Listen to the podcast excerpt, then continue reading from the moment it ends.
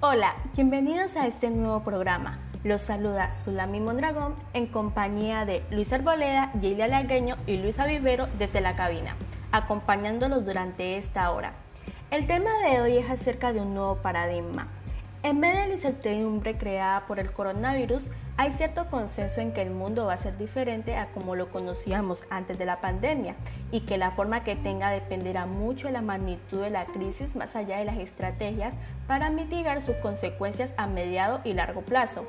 Es aquí donde se hace evidente que muchos de los valores centrales sobre los que gira el mundo moderno deben ser transformados. El crecimiento sin límites, la productividad y la eficacia como únicas medidas del trabajo, la identificación entre consumir y ser feliz, el dominio y la explotación de la naturaleza y los otros seres humanos.